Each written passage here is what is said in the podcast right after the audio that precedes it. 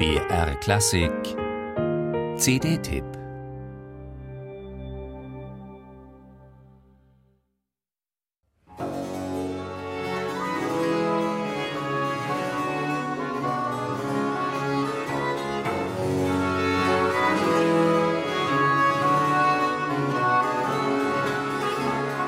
Friedrich der Große soll, als man ihm vom Versailler Zeremoniell berichtete, dem sich Frankreichs Sonnenkönig Ludwig XIV. tagtäglich und unentwegt unterzog, gespottet haben, er selbst würde sich ja für derlei sofort einen Stellvertreter zulegen.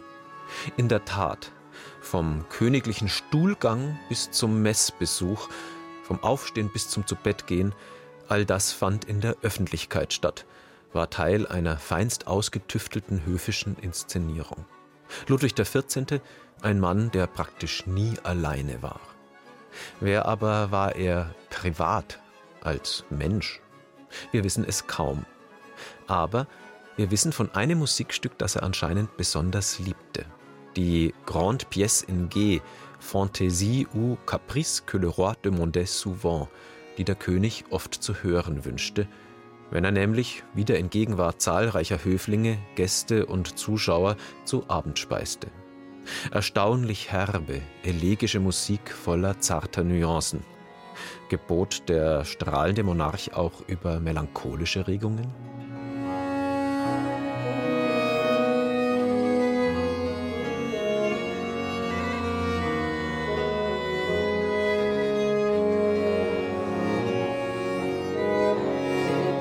Komponiert hat das glutvolle Stück Michel Richard de Lalande, in verschiedensten Positionen über 40 Jahre im Dienste Ludwigs XIV. und des 15. Am Ende seines Lebens hatte de Lalande in Versailles mehr musikalische Ämter angehäuft als sein überehrgeiziger Vorgänger Jean-Baptiste Lully und war damit einer der einflussreichsten französischen Musiker seiner Zeit. Hauptaufgabe de Lalandes war die Komposition sogenannter Grand Motets für die Gottesdienste der Hofkapelle. Hier hat er seine größten Meisterwerke geschaffen. Die königliche Abendbrotmusik, die Symphonie pour le souper du roi, waren da eigentlich nur Nebenprodukte. Aber was für welche?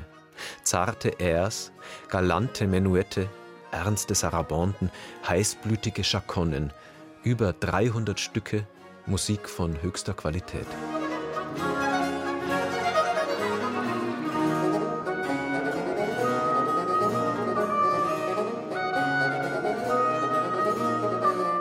Eine Erfindung de Lalandes, die herrlichen Soli für ein seinerzeit noch relativ junges Holzblasinstrument, das Fagott.